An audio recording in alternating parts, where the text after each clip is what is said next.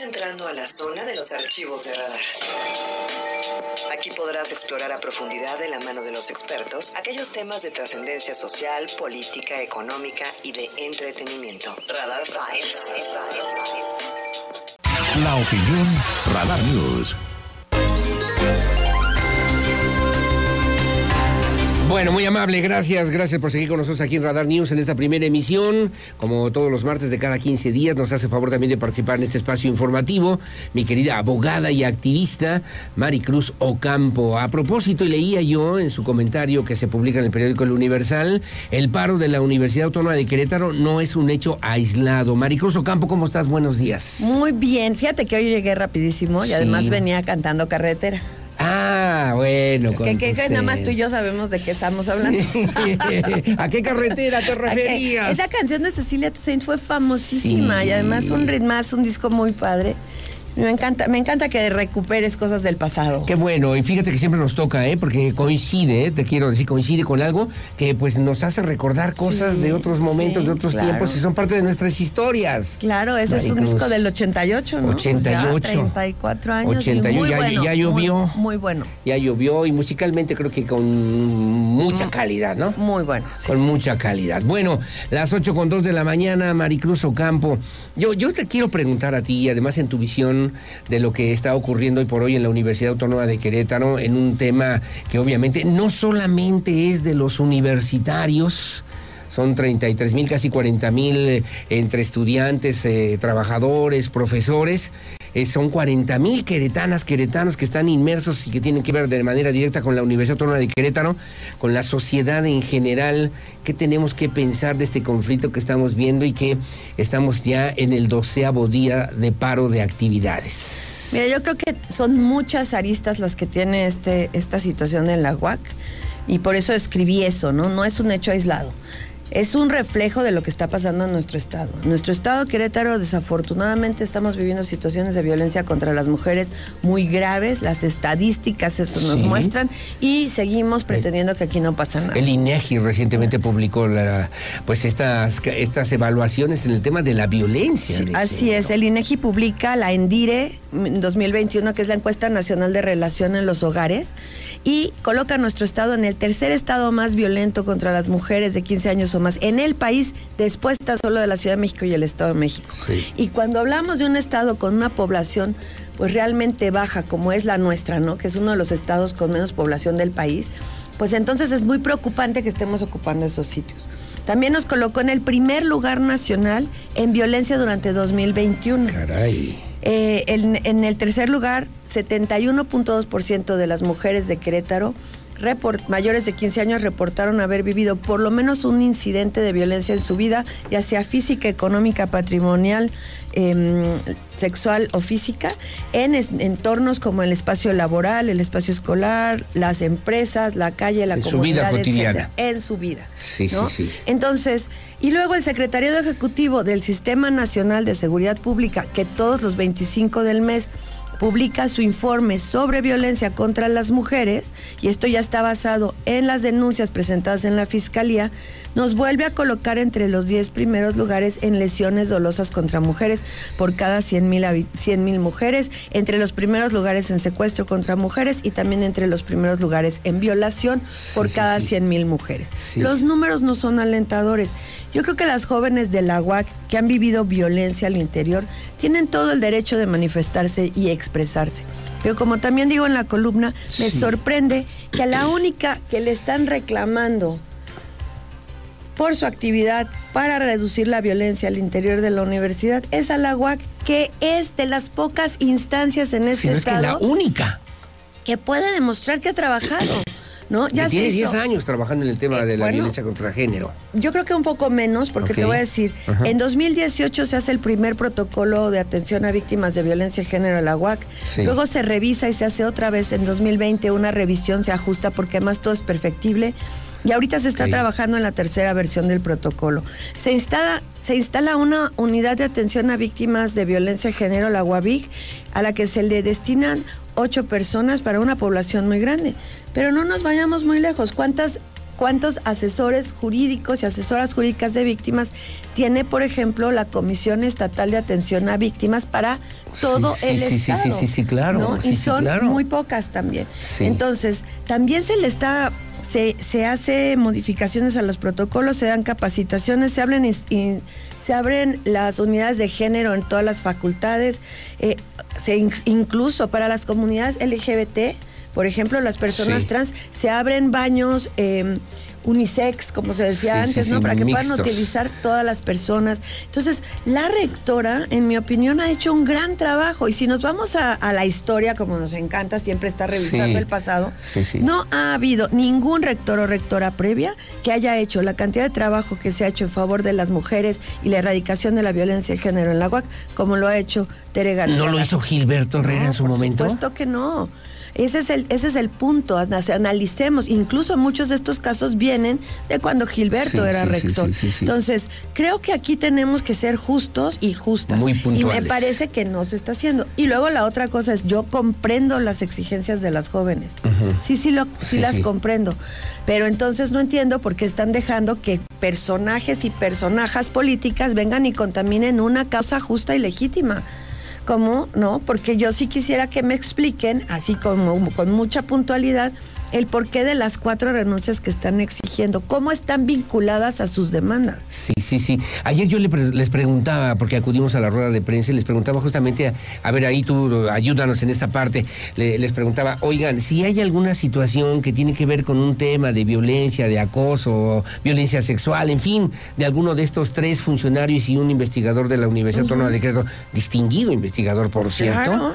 eh, bueno, eh, eh, ¿por, por, por qué no se presenta esa denuncia y nos salgamos del ámbito universitario y se presenten esas denuncias ante la Fiscalía General del Estado de Querétaro? Me dijeron que no que ellos quieren que se resuelva al interior de la universidad. Parece una contradicción, parece una tautología, mi querida Maricruz. Claro, Ocampo. y mira, yo lo que creo es que algo que les está pasando a los jóvenes, y nuevamente por eso yo creo que aquí hay muchas manos que están ensuciando esto, es que no les han explicado cómo una institución solamente puede hacer aquello que le está permitido y contrario a lo que hacemos las personas en lo individual, que podemos hacer todo lo que no nos está prohibido. Sí, sí. La Universidad Autónoma de Querétaro no es una institución fiscalizadora. Para empezar, empecemos por ahí. No puede fiscalizar.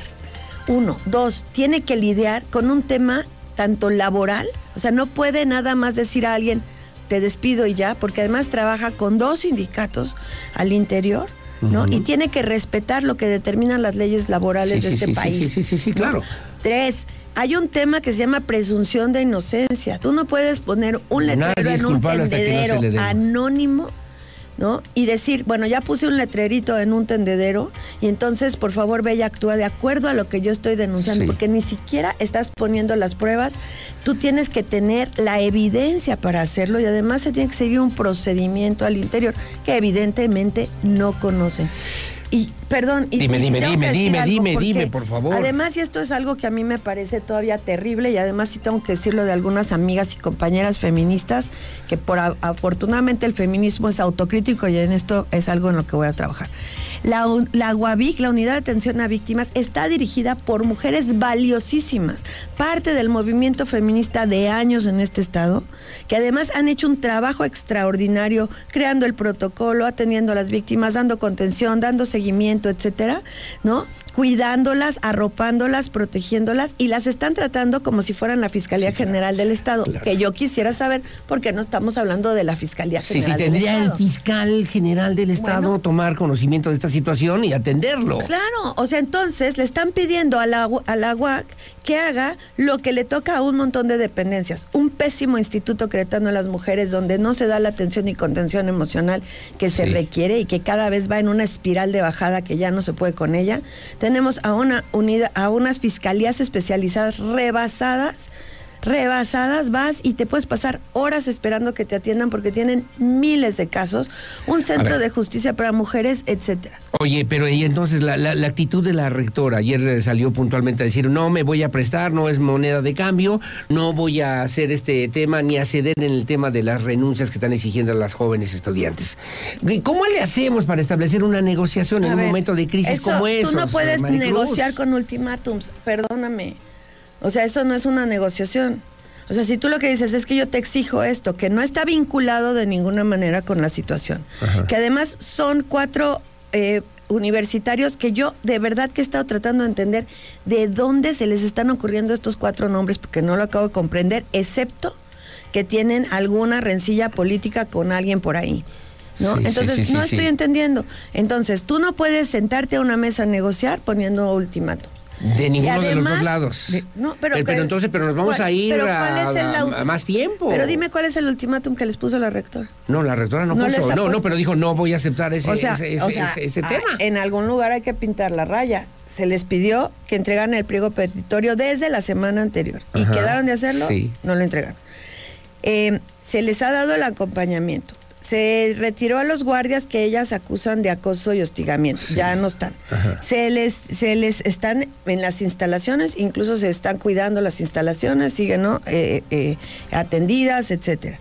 Em, el pliego petitorio incluso hubo quien acompañó el proceso de redacción que quedaron de entregar el 8 y ahora le meten otra cosa, ¿no? Entonces, creo que aquí, te- por eso te digo, o sea, yo entiendo los reclamos de las jóvenes, estoy completamente de acuerdo, creo que por años las mujeres hemos exigido que se nos que se nos garantice el derecho a una vida libre de violencia en todos los espacios, pero también yo quisiera que los que tienen las manos metidas ahí las saquen. Eh, bueno, aquí, aquí me dice, me dice también eh, la señora Sofía Sánchez, me dice, a ver, se equivoca la, la licenciada, porque el tema es que la rectora ha encubierto este tipo de situaciones, ha sido sorda, sorda ante una serie de señalamientos y denuncias que han expresado los jóvenes, las jóvenes universitarias. Bueno, entonces si ese es, ese es el caso, que lo prueben y lo demuestren. Yo he estado sentada en las mesas con ellas.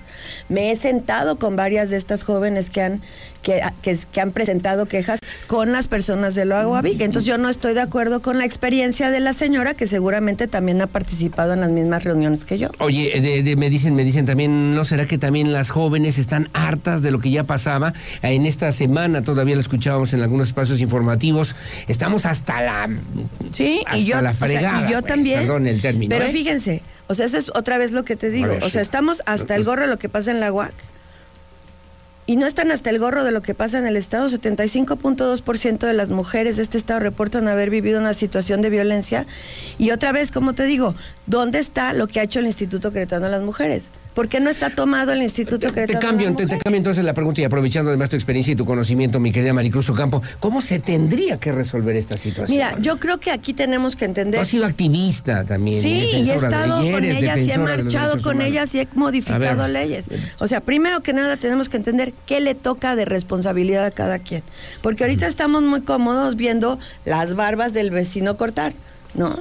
Pero ¿qué está pasando, por ejemplo, otra vez con el instituto, con la fiscalía, con la Comisión Estatal de Víctimas, ¿no? Con la misma legisla- legislación que necesitamos modificar. ¿Dónde está el dinero para la atención de las víctimas? ¿Dónde están los módulos? Otro centro de justicia para mujeres. ¿Dónde está otro refugio para la Sierra Gorda? Entonces, estamos muy enfocadas en la única, te digo nuevamente, institución que puede demostrar que en estos años ha tratado de hacer las cosas. Pregunta, ¿este movimiento en la. Universidad Autónoma de Querétaro le conviene al PAN, le conviene al PRI, le conviene a Morena, le conviene al gobierno del Estado, le conviene a la rectora, le conviene a Gilberto Herrera? ¿Qué ves? Mira, yo, como tú sabes, soy Sí, apartidista, sí no sé, le voy por a eso te entrar. pregunto. No le voy a entrar a ese juego. Este es uno en el que yo no me voy a poner a decidir cuál es el mejor, el actor político que se, que se ve más beneficiado por esto. Estos serán conclusiones que tendrán que sacar las personas, incluso de acuerdo a sus posturas. Sí, Pero de lo que sí estoy segura es que aquí muchos jugadores le están pateando la pelota. Ahorita tienen a la, a la rectora y a la UAC, la están agarrando de piñata. Y no se han dado cuenta que ellos también están cubiertos en papel de China. Sí, sí, sí, ¿no? sí. Esto en cualquier momento se cambia el enfoque al lugar, por ejemplo, donde están, por ejemplo, las, las las carpetas de investigación de estas jóvenes que han abierto y el seguimiento que se O, les o ha sea, dado. regresaríamos otra vez, la fiscalía tendría que atender ya y resolver este tipo de... Pero si no hay una denuncia, la fiscalía dice, yo no tengo denuncias, ¿qué quieren que yo Pero, haga? pero fíjate otra vez, o sea, ¿por qué le estamos exigiendo a Rectoría que atienda a un tendedero y a la Fiscalía que sí hay, donde sí hay denuncias, porque además me consta, no se hacen las Y investigaciones? donde tendría que hacerse la denuncia correspondiente. ¿Dónde está la Comisión Estatal de Víctimas, que es la responsable de el acompañamiento psicológico y el acompañamiento jurídico a las víctimas? No debería haber una instancia que pudiera mediar. Estoy pensando, imaginando en voz alta, nada más, Maricruz, eh, una defensoría de los derechos humanos que pudiera sentar, ser intermediario, buscar una conciliación, por lo menos en estos diferentes puntos de vista. O Fíjate que yo creo que no sería una mala idea. A mí me parece que Javier Rascado en ese sentido es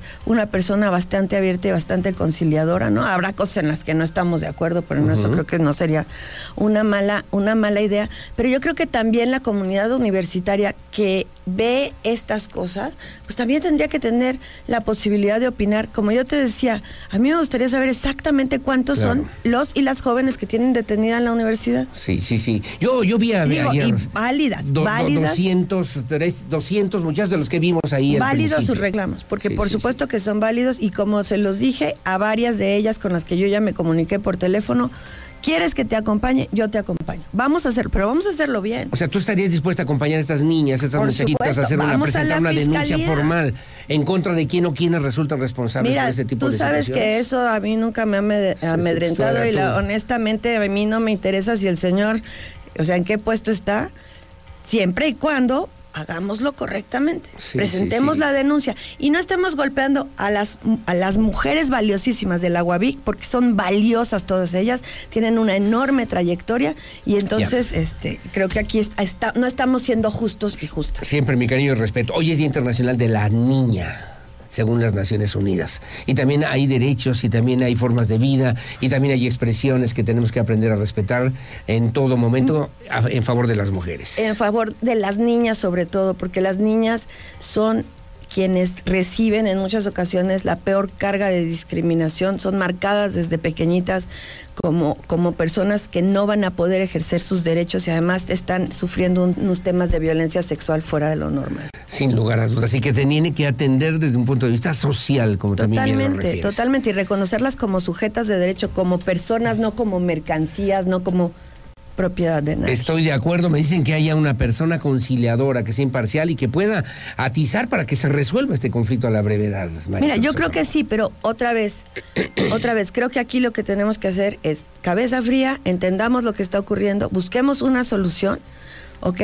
Pero saquen, que saquen los políticos las manos del conflicto porque son quienes lo están enturbiando. Sin lugar a dudas. Bueno, pues como siempre, muy amable. Gracias, mi querida Maricruz Ocampo. ¿Dónde te leemos? ¿Dónde te seguimos? ¿Dónde te vemos? Mañana en el Me generaste llamadas, ¿eh? Está muy bien. Mañana en el Universal. Oye, pero es que nunca había habido llamadas antes, ¿ok? Ya Sí, dos años, ya me, Sí, estoy, sí, me acabo de deprimir. el tema, el tema, el tema da para mucho y ese es un tema muy, muy importante. Por supuesto, porque además no es nada más aquí, mira, ya se están curando en salud, ya salió a declarar la Universidad del Estado de México, por ejemplo, sobre cómo está la situación en su estado. Chihuahua tiene problemas, Chiapas tiene problemas. Esto se da y los jóvenes y las jóvenes son quienes muchas veces ponen el foco o el dedo en la llaga. ¿No? Pero yo quisiera ver que otros actores, o sea, que tienen la responsabilidad, realmente empiecen ahora sí que a curarse en salud y empiecen a hacer los cambios que se requieren para que no ocurra Sí, claro. lo que está ocurriendo en la UAC, en otras instituciones que en mi opinión tienen mucha mayor responsabilidad que lo que tiene la Ayer, rectoría. ayer nos, nos llamó la atención, lo decía mi compañero y colega periodista Miguel Ángel Álvarez en su espacio informativo en Así Sucede a la una de la tarde, del, tec- del Tecnológico de México, Campus Querétaro, el Tecnológico de Querétaro. Y, y haciendo señalamientos de corrupción, malos manejos, eh, ta, ta, ta, y, y- y- y se queda, parece, en un órgano de control interno donde ya no pasa más Mira, nada. creo que la creo que la rectora se ha trabajado hacia hacia aumentar la transparencia. Yo te digo otra vez he tenido la oportunidad de sentarme a ver los protocolos, a apoyar en estos, Es lo que en me dicen estos las cambios. Este Ahí lo que comentaban pero, y lo pasaban el pero día de ayer. sí creo que ahorita están siendo manipuladas muchísimo. Y, y me da mucha pena porque además a mí ya me han estado señalando como que estoy en contra del movimiento feminista. A ver, no, yo soy feminista desde los 15 años. Soy una mujer que está convencida de que la, el derecho a una vida libre de violencia es un derecho humano de las mujeres y lo voy a pelear todo el tiempo. Pero también comprendo que aquí tenemos que ser justas. ¿no? Y, y, y tenemos que realmente hacerlo con la cabeza fría y seamos autocríticas porque el feminismo es autocrítico si no es otra cosa. Es, es, es, muy importante investigar a quiénes o quiénes están atrás del movimiento de la Autónoma de Querétaro, fuera porrismo en Querétaro, también en la UNAM están tratando de reventar este mismo, este mismo movimiento. Bueno, paso el comentario. Sí, gracias. No, ya me di cuenta que usted es un noticiero vendido, amarillista vendido con el partido Acción Nacional. Bueno, gracias. La semana pasada era yo de Morena, entonces, ah, o sea, me da. El transporte de mal en peor. Bueno, ahorita lo comentamos ese tema con mucho gusto, María. Cruz Ocampo, como siempre, muchas gracias. Otra muchas vez. gracias a ustedes. Mi cariño, mi respeto y mi admiración. Son las 8 de la mañana con 20 minutos. Hacemos una pausa. Hacemos una pausa. Regresamos enseguida con más opinión, como quiera que sea. La que sea, siempre es bienvenida. Siempre es lo más importante en este espacio de noticias. 442-592-1075. Radar News, primera emisión. Pausa y volvemos.